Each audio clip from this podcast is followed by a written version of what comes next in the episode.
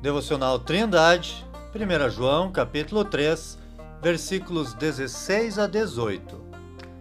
Conhecemos o amor nisto, que ele deu a sua vida por nós, e nós devemos dar a vida pelos irmãos. Quem, pois, tiver bens do mundo e vendo o seu irmão necessitado lhe cerrar o seu coração, como estará nele o amor de Deus? Meus filhinhos, não amemos de palavra nem de língua, mas em obra e em verdade. A maravilhosa notícia do Evangelho consiste em que o Criador do universo se fez carne e veio habitar entre os homens. João capítulo 1, versículo 14.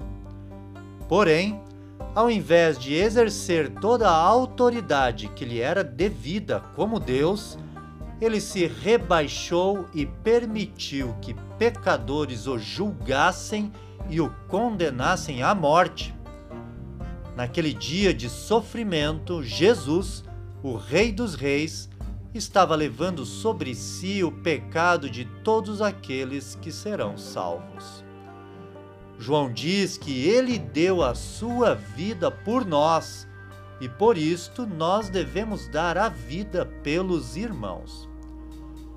Logicamente que o apóstolo não está dizendo que devemos morrer literalmente como um sacrifício em lugar dos irmãos, mas que devemos sacrificar nossos desejos egoístas para abençoar irmãos que estejam passando necessidades.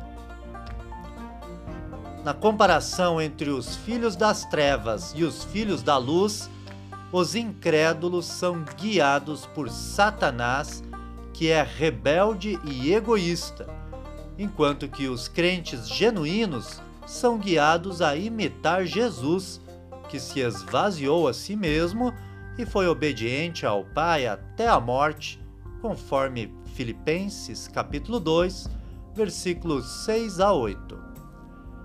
Se o amor é uma característica de Jesus, então devemos amar uns aos outros como Cristo mandou.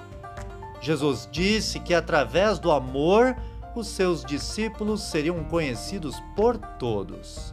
Conforme João, capítulo 13, versículos 34 a 35.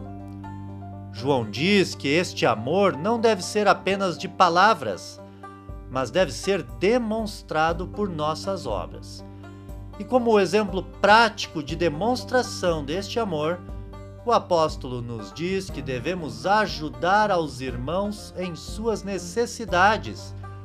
Pois, se alguém tiver riquezas no mundo e vendo o seu irmão necessitado ignorá-lo em seu coração, como estará nele o amor de Deus?